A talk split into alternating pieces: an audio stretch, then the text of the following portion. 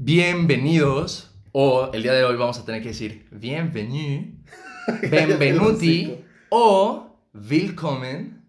Y no me sé otros idiomas, la verdad. Así que a nuestro episodio del día de hoy, porque hoy vamos a hablar de nuestro top 10 de películas Extranjeras. Por si no saben qué películas ex- extranjeras ver, pues aquí van a ver Pues unas recomendaciones, supongo. unas No estamos diciendo que sean las mejores películas extranjeras Son nuestras favoritas. nuestras favoritas. Y la verdad, sí hay como algunas muy reconocidas, creo que sí Mm. se puede llamar clásicos internacionales. Pero aún así, nuestra lista no se define por lo mejor, sino lo, Lo- lo favorito. Lo que no- nos gusta, ¿no? Exacto. Entonces, queríamos establecer que por extranjero vamos a mencionar películas que no sean Producciones americanas. americanas. O sea, cine mexicano pudiera entrar. Puede entrar. Porque somos mexicanos, pero. O sea, en teoría no son extranjeras para nosotros. Pero para alguien, por ejemplo, de Colombia o así, que Ajá. nos está escuchando algo así, pues sí van a, sí van a ser extranjeros. Y creo que también. No, creo que no tenemos películas del Reino Unido, pero yo también No. eso lo consideraría un poquito no tan extranjero, porque siento que es algo más. Sí, porque es inglés, Ajá. Pero, pero bueno, sí, hay películas de varios países. Varios países. Varios países, pero bueno, vamos a empezar con nuestro número 10. ¿Quieres empezar? Ok, mi número 10 es una película de 2018 dirigida por Gaspar Noé. Sí, es Gaspar Noé. Gaspar Noé. Gaspar Noé. Creo que es argentino, así que sí es Gaspar Noé. Gaspar Noé, que se llama Clímax. Y es una, es una producción francesa. Este, es una película que me gustó mucho, pero no la quiero volver a ver en mi vida porque es un trip.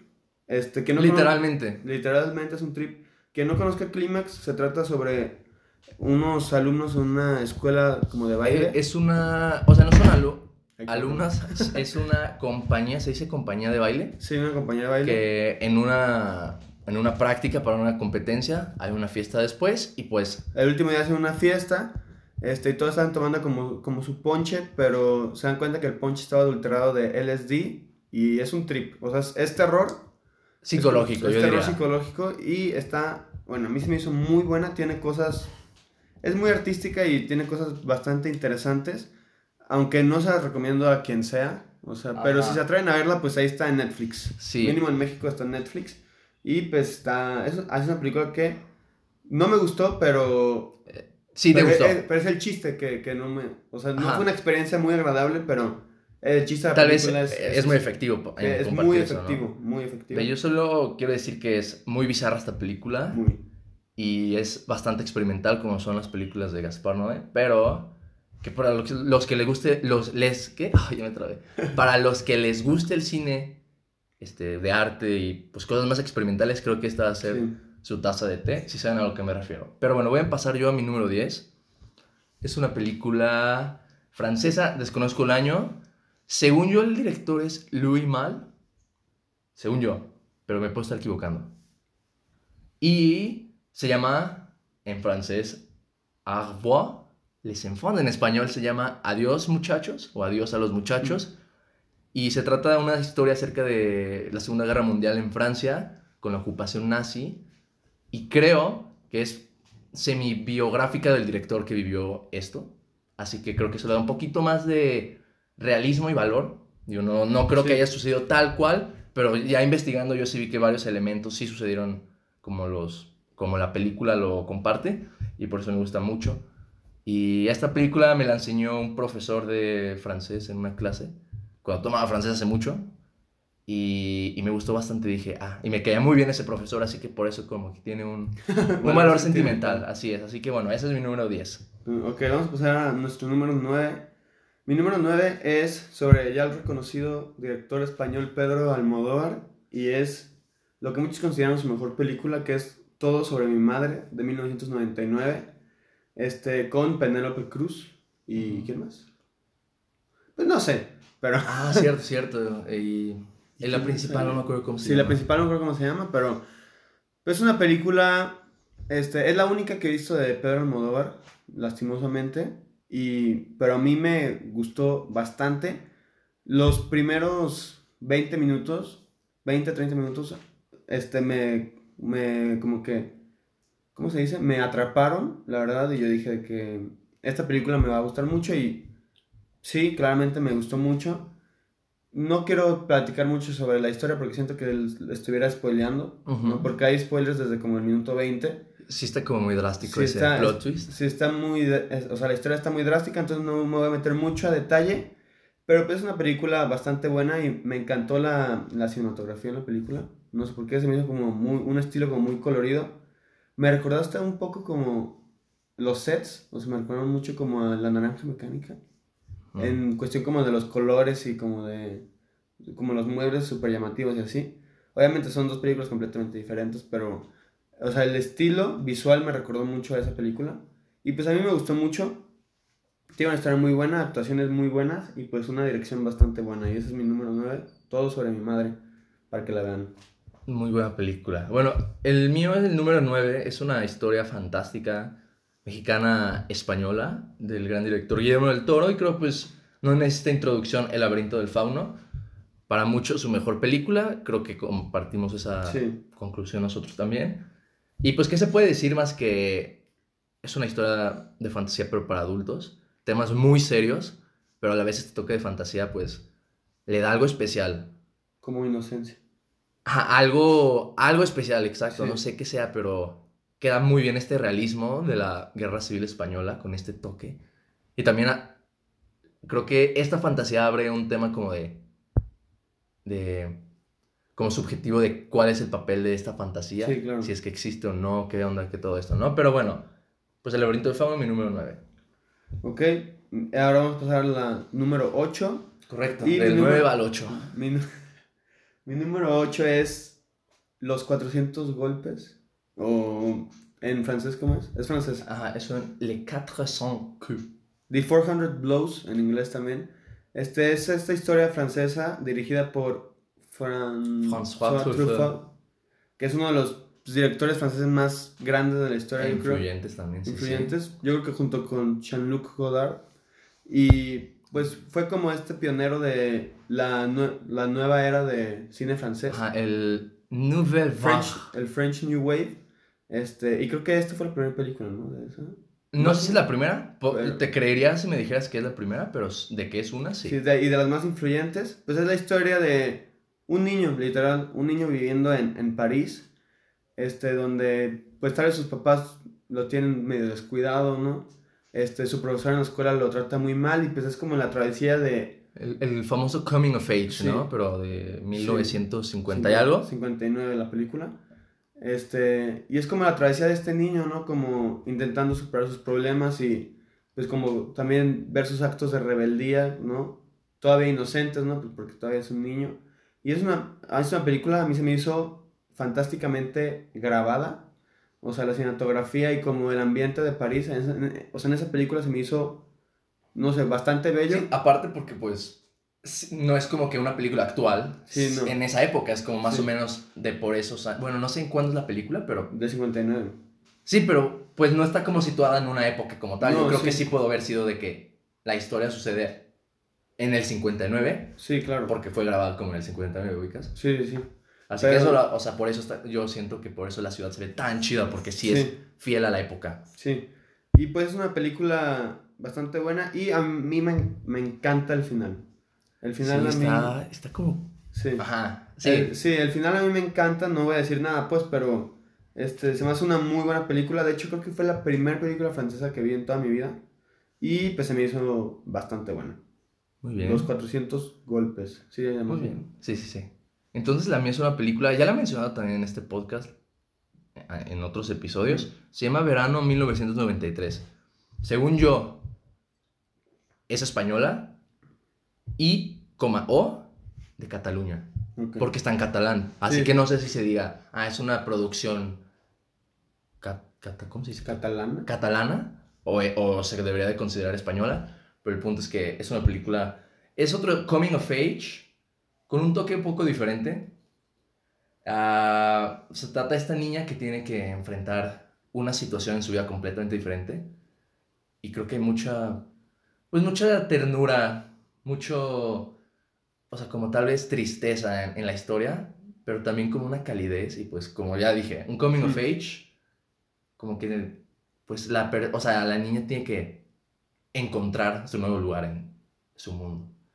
Pero sí es algo realista, no es nada de fantasía, nada, es una historia simple como tal, pero pues sí es bastante extensa en sus temas y en su profundidad de las emociones que comparte. Así que, número 8, verano 1993, dirigida por, no me acuerdo, pero según yo es una mujer.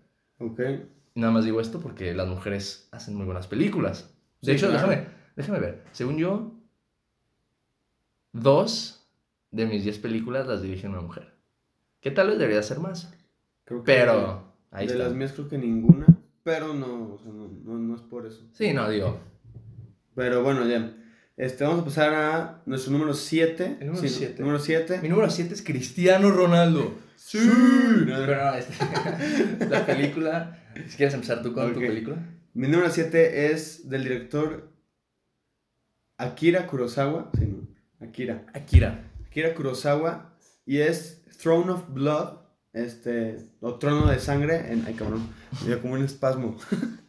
Trono de Sangre en español. Y es esta adaptación de Shakespeare de Macbeth. Y es sobre. Bueno, o sea, yo creo que ya todos conocen la historia. Pero. Es una película. O sea, es, fue la segunda película que yo vi de Akira Kurosawa. Y la verdad, pues, es un director que a mí me gusta mucho. Y también esta película me encantó. Pues no quiero entrar en, la historia porque si no saben de qué es la historia, sí hay spoilers muy, muy pronto en la película. Entonces, pues tampoco quiero entrar mucho en la historia, pero nomás, este, lo único que voy a decir es que me gusta mucho. Obviamente la dirección de, de Akira Kurosawa es excelente. Y la actuación de, ¿se me fue el nombre? Este güey que siempre salía en sus películas. Toshiro Mufune, creo que se llama. El, el actor japonés, No- creo no que sea es el... Goku. Goku. Creo que es el actor japonés más cabrón de toda la historia. Y pues salió como en 80% de las películas de Akira Kurosawa. Y obviamente es el protagonista en esa película y es una excelente película. Y se la recomiendo a quien sea. Y pues ya, es mi número 7. Muy bien, muy bien. Entonces, mi número 7 es de un director que ya mencionaste, Pedro Almodóvar. Es su película más reciente del año 2018, me parece ser. Do- Dieci- ¿19 o 18? 19 o 18. 18, porque perdió contra Roma. Pero mejor Sí, película que se 18. Y es Dolor y Gloria. Es una película semi Biográfica. Autobiográfica, sí, de, pues, la vida de Pedro Almodóvar.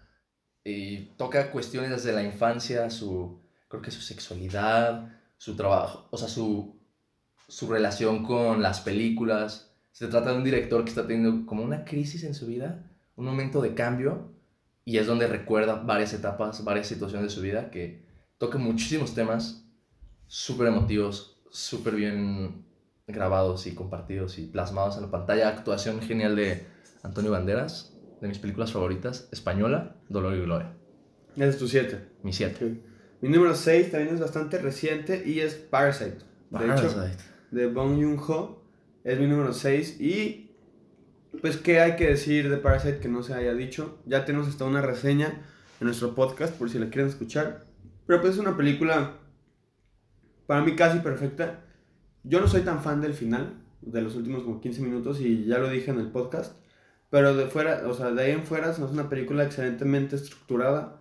La historia se me hace muy original y muy bien, ¿cómo se dice? Muy bien ejecutada muy buenas actuaciones, muy buena dirección y pues yo creo que ya todos vieron Parasite, o mínimo la mayoría ya creo que ya vieron Parasite.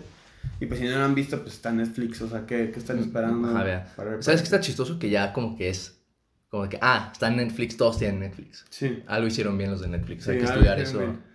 Pero, pero número 6, Parasite, muy Sí. bueno.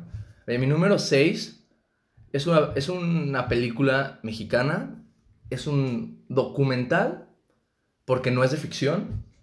Y son, esta película dirigida por una mujer, no recuerdo el nombre lamentablemente, si supiera claro que se los comparto, pero ahorita no puedo buscarlo. Esta película me, me, des- o sea, me destruyó, me, me sorprendió, me impactó, me dio ganas de llorar, de, de- de- sentí como miedo del país donde vivo, porque es el testimonio de dos mujeres que viven, que cuentan su Tatiana experiencia. Hueso. ¿Cómo? Tatiana Hueso. Tatiana Hueso, creo que ganó el premio Ari- Sí, Ariel. Se llama Ariel, ¿no? Eso sí no sé, pero ella es la que lo dirigió.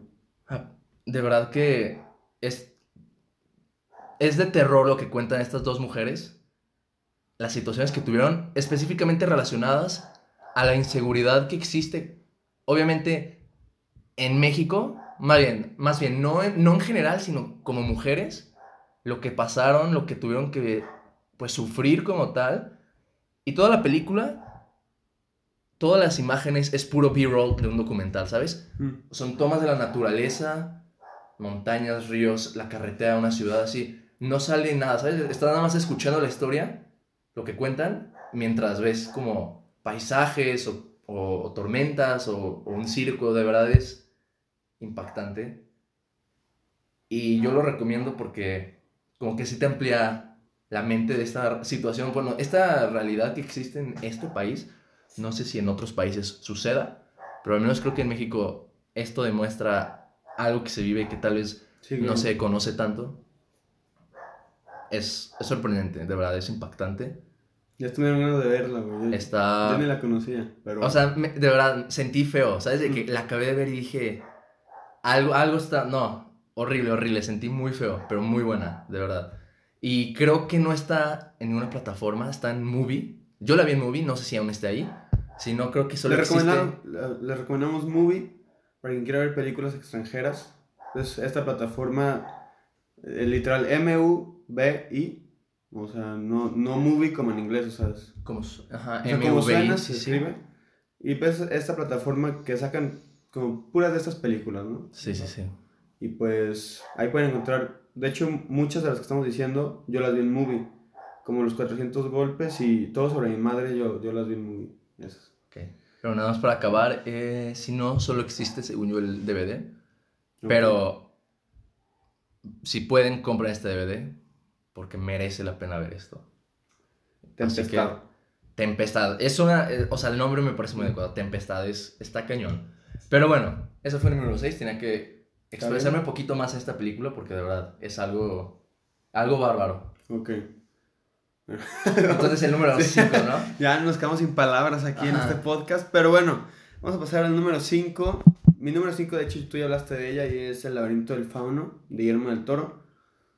Pues tú ya dijiste la mayoría de mis puntos de vista, entonces pues nomás voy a decir que es una película que a mí me gustó mucho y que al principio me costó mucho trabajo verla. De hecho, intenté verla como tres veces y como los 20 minutos la quitaba, este, pero dije, pues tengo que hacerle justicia a Guillermo del Toro.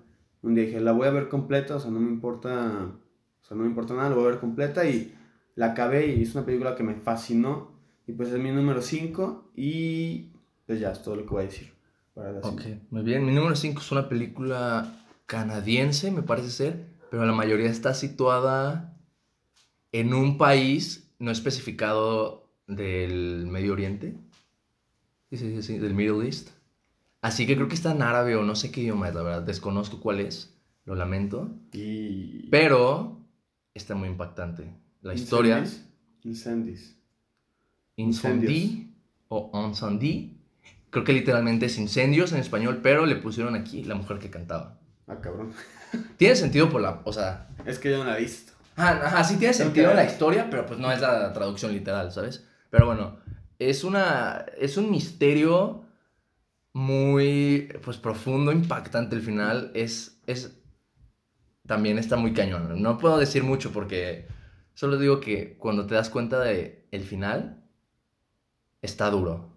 Y, y pues sí pega hasta el final. Así que, bueno, es toda la película muy bien dirigida por el famoso y aclamado Denis Villeneuve, que pues ahorita ya es una... Pues Yo digo que ya es- grande. Ajá, yo siento que él es de los siguientes como grandes nombres, ¿sabes? Como antes estaba de que Steven Spielberg, bueno, todavía está, ¿verdad? Pero antes era como, ah, Steven Spielberg, de que Martin Scorsese, así. Siento que Denis Villeneuve tiene como trabajos tan bien hechos que el nombre ya es como... Sí, yo creo que sí, sí va a pasar a la historia. O sea, de los directores actuales, yo creo que sí va a ser uno de los que pasen a, a la historia. Y pues sí, yo no he visto tanto de su filmografía, he visto como tres películas que me han gustado. O sea, no es de mis directores favoritos, pero sí, esa, esa sí es la, de hecho esa es la que más quiero ver, pero no sé dónde verla. Se lo presto. Ah, bueno. Ok. Aquí ya estamos haciendo el trueque, pero... Eh, ¿Ese fue tu cuatro? eh, mi 5. Así que te va tu 4. Ah, ok. Vamos a pasar 4. Vamos a pasar a la 4. Y de hecho, mi número 4 es 8 y medios de Federico Mm. Fellini. Este, ahorita que estoy viendo, bueno, no, iba a decir una pendejada, pero este, ya no hay pedo. Este, ocho y medios, pues yo creo que ya muchos mínimo han escuchado el nombre de ocho y medios y mínimo han escuchado el nombre de Federico Fellini. De hecho, esta es la película favorita de Martin Scorsese, según esto. O sea, estoy casi 100% seguro que es su película favorita. Y es. Si quieres, le pregunto el rato. Sí. Le mando un WhatsApp. De hecho, yo le mandé WhatsApp ayer. Ah, ok. Y pues me dijo que sí, pero pues no sé, güey. Y pues es. Federico Fellini es uno de esos directores que inspiró a muchísimos de nuestros directores favoritos, incluyendo a Martin Scorsese. Y es esta película. Se trata sobre un director de cine que tiene, tiene como este proyecto que está haciendo de, o sea, un proyecto enorme, o sea, está haciendo una película enorme donde hasta van a construir un cohete y la madre. O sea, y, el, y pues ves como la vida de un director de cine, cómo lo, lo persigue el estrés, o sea, lo persiguen la, la, o sea, los medios, lo persiguen los productores, este, los actores, como todo, todo el mundo está atrás de él, de que para ver qué onda con la película y así. Y por ejemplo, él todavía no tiene el guion acabado, así el productor está chingue chingue, que dónde está el guion, no sé qué. Y luego están como tres actrices que quieren el papel y bla, bla, bla. Y es como, es esta como representación sobre la vida del, de un... De hecho, creo que hasta es semi-autobiográfica de Federico Fellini. Bueno, o, o eso dicen.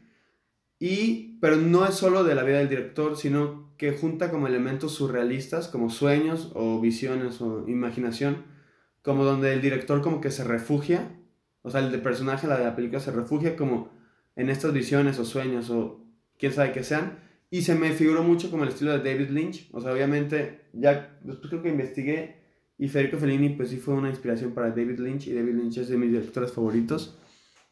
Es una película que me, que me gustó mucho y pues sí, o sea, tú la ves y hay muchísimas referencias a películas futuras, por ejemplo, Pulp Fiction así.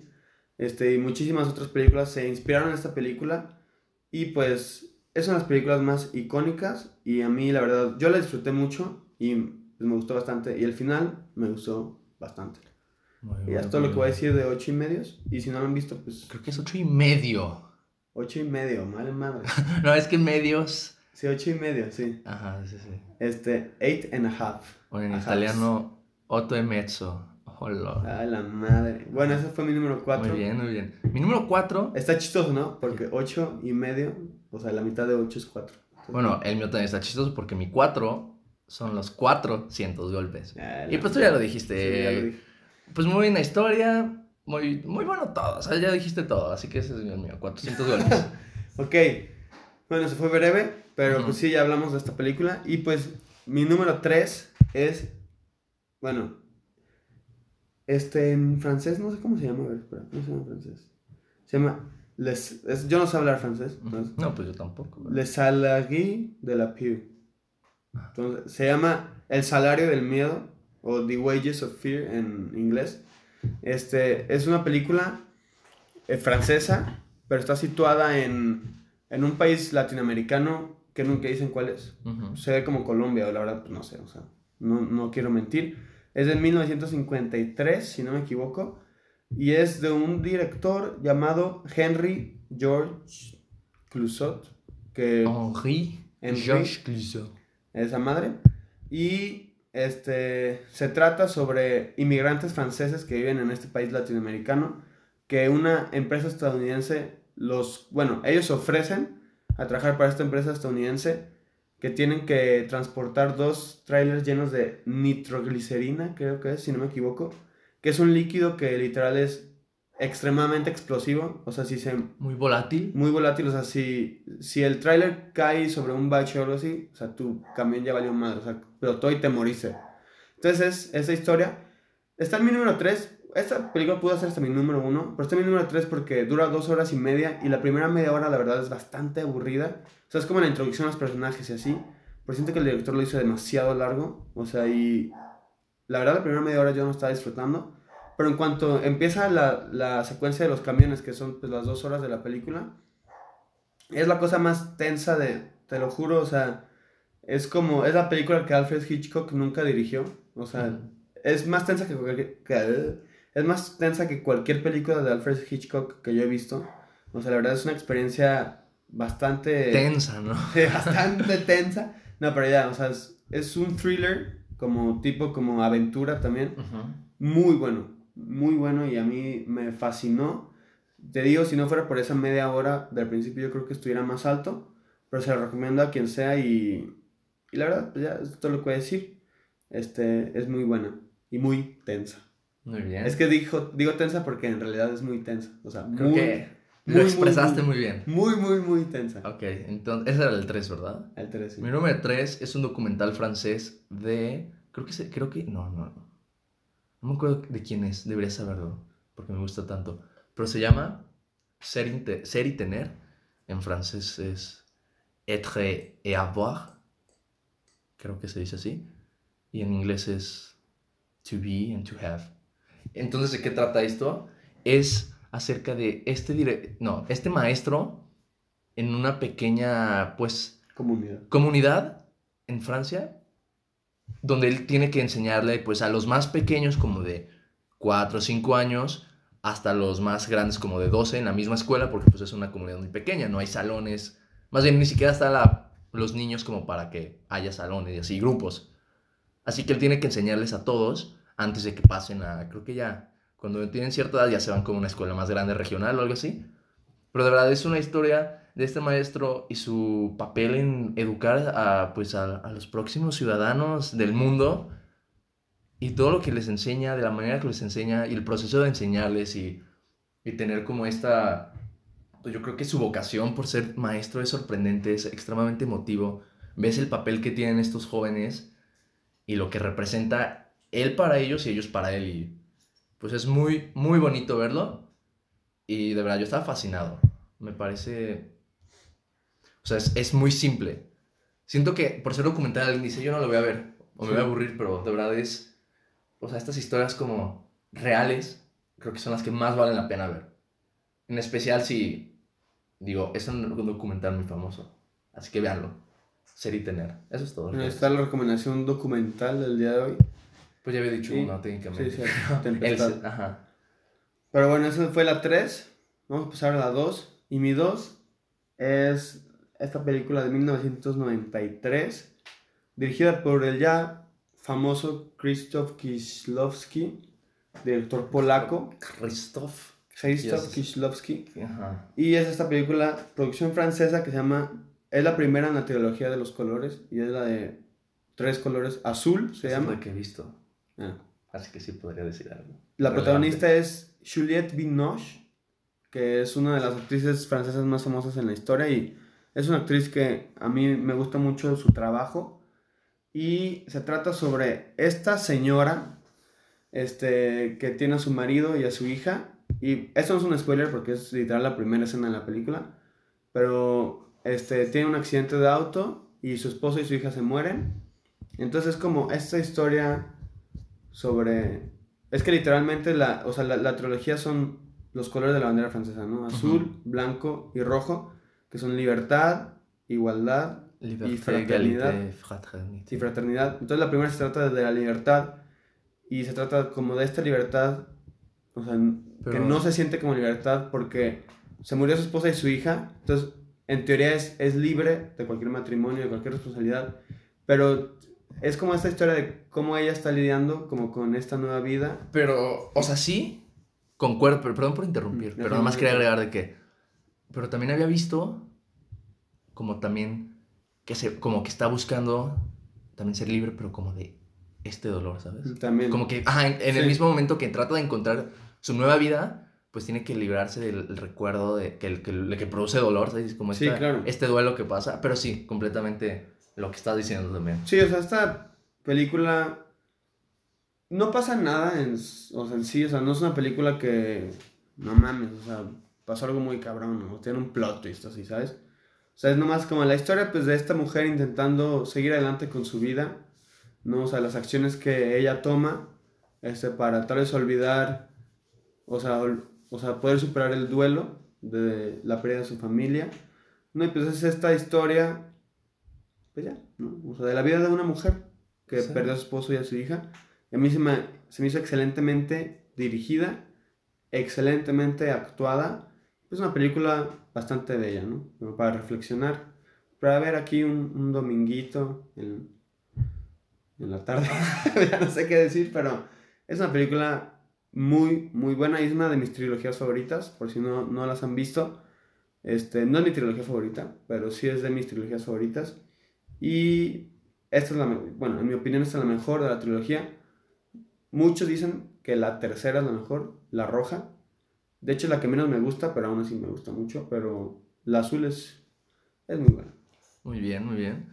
Pero bueno, mi número dos es una película también mexicana llamada La famosa Roma. O sea, no se llama La famosa Roma, es La famosa, dos puntos, Roma. Roma. De Alfonso y- Cuarón. de Alfonso Cuarón. Yo creo que existe como este, no, no es como hate, no es odio, pero muchos dicen, ah, qué pretencioso Roma, así, ¿sabes? De que, ah, cine de arte, ¿sabes? O sea, a mí me parece que es una excelente película, de verdad, es, a mí me parece sorprendente, más porque me parece íntima, siendo también, se- o sea, con elementos de la vida de Mm. Alfonso Cuarón cuando creció, su relación con, como con, o sea, con las mujeres que lo criaron, su mamá, Mm. y esta persona, no me acuerdo cómo se llamaba, su, o sea, como su... En esta película, Yalitza Aparicio, Mm. Aparicio, Sí, se llama, ¿te acuerdas cómo se llama? Cleo. Cleo. Cleo. Cleo. No me acuerdo cómo se llama la Cleo de la vida real en la Mm. vida de Alfonso Cuarón, pero también la relación que tenía con esta persona y, y cómo vivió ciertos eventos y cómo creció. Y, y creo que tiene tantos. O sea, como tan simple, pero como que abarca mucho esta película. Y es relevante, al menos para un mexicano, ver como este periodo, este contexto y esta vida como fuera de lo, de lo actual. Es que como que también siento que te abre la mente para otras cosas. Y si no eres de México, yo digo que aún así es fascinante verlo, ¿no? Sí, es una película muy buena. O sea, no es para todos, No, yo creo que siento no. que sí es lenta, sí es, o sea, no es, no es una película que pasen muchas cosas, pero igualmente se aprecia, ¿sabes? A, mí, a mí sí me gusta mucho. Mm, O sea, no entro en mi top 10, pero sí es una película que a mí me gustó mucho. Así es. Y, y pues ya, ah, también es muy emotiva. Yo lloré mucho cuando la vi, dos veces la vi. Y ya estoy seguro que lo he dicho en este podcast también, pero la primera vez la vi en Netflix Mm. y luego por alguna razón la pusieron en un cine y dije, ah, voy a ir a verla. Y fui a verla al cine y estuvo muy padre. Así que bueno, si no, pues ahí está Netflix, así que no hay excusa para que la vean. Roma. Roma, 2, digo 1. Ah, no, la 2, ¿no? Ajá, la dos, ahora va el- el Ya uno. era nuestro número 1. ¿Quieres empezar tú o yo? Como quieras, si quieres yo. A ver, Mi número uno es una película dirigida por François Truffaut. No te creas, no, por Jacques Demy. ah, Jack de mí. Jacques Demy es un documental completamente cantado, todo diálogo es cantado. Mm. Música increíble de Michel Legrand. ok. Sí, O pues. Legrand. O Legrand. Legrand. Bueno, música muy buena. Mm.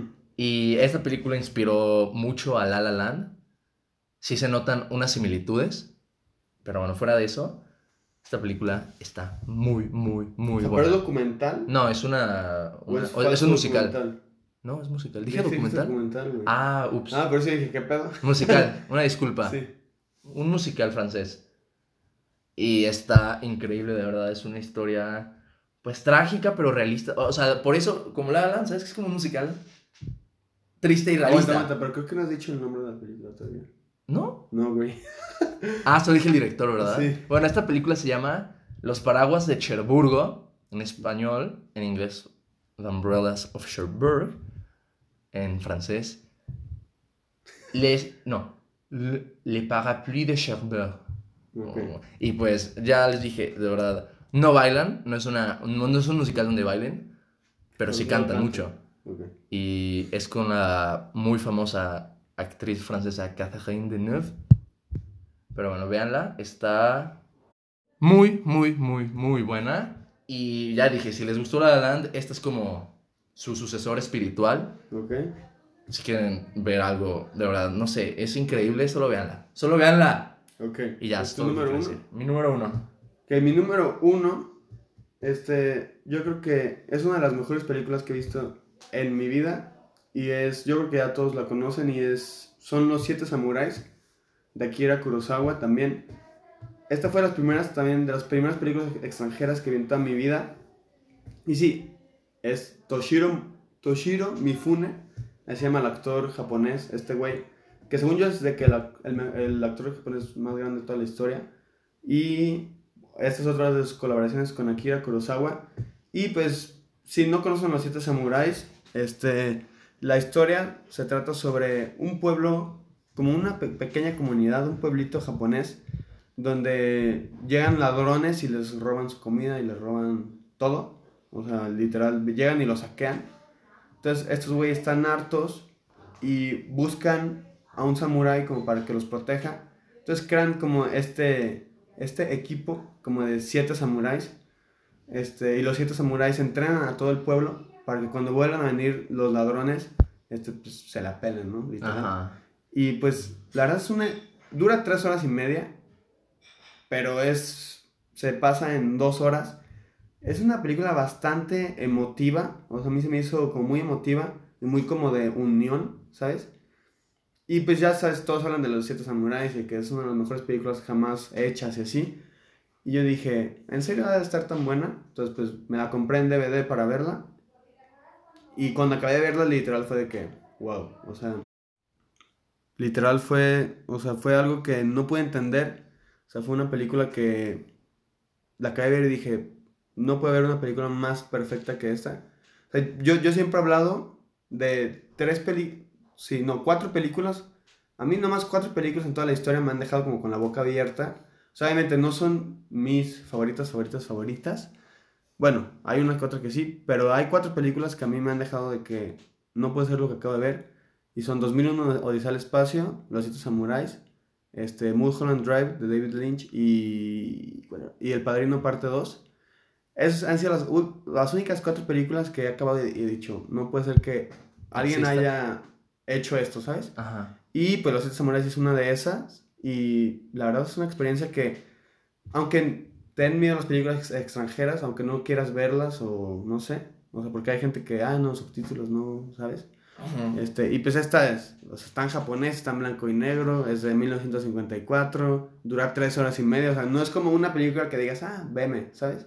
No es Click Adam Sandler. Sí, pero yo creo que sí es una película que mínimo tienes que ver una vez en tu vida porque es algo impresionante, o sea, no puedes entenderlo hasta que la ves, ¿sabes? O sea, yo no entendía cuál era el hype de esa película hasta que la vi.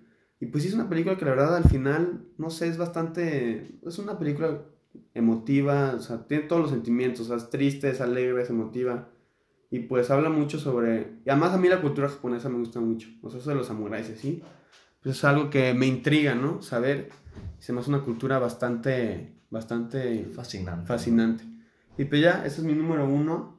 Y pues con esto cerramos, ¿no? El Así es. episodio. Menos de 40 minutos. En promedio, si son 20 películas, 20 entre 40. Pues dos minutos. Como dos minutos por película, así que si lo escucharon todo. Aquí tienen aproximadamente 20 películas porque se repitieron algunas. No, 20, ah, como 10, 18. Se repitió los 400 golpes el y el laberinto del fauno. Como 16 películas. Tienen como... Sí, porque- Tienen como 16 películas extranjeras recomendadas este, para que vean. Este, lo siento que no haya ninguna de An- Andrei Tarkovsky. Ajá. Sí, es Andrei Tar- Tar- Andrei, Tarkovsky. Andrei Tarkovsky, ¿sí? Este, yo solo he visto La infancia de Iván y la verdad no me gustó tanto, pero pronto ya veré más películas. Y sí, hay otros directores que tal vez faltaron, como Ingmar Bergman. O sea, siento que no faltaron como tal, porque pues. Sí, pero tal vez Ya, o hubo sea, gente que, ¿sabes? ¿A qué esperaba? Sí. Sí. Pues no esperen tantas cosas en la vida, amigo. Exacto. esa es mi recomendación. Pero, pues ya, es todo para este episodio y nos vamos a ver el jueves, El jueves con una reseña de una película muy especial. que no sabemos cuál es Que no sabemos cuál es, pero les va a Pero gustar. el jueves pues van a ver cuál es, ¿no? Así es, así Entonces, pues ya que... este fue Cine a las 7 y bye.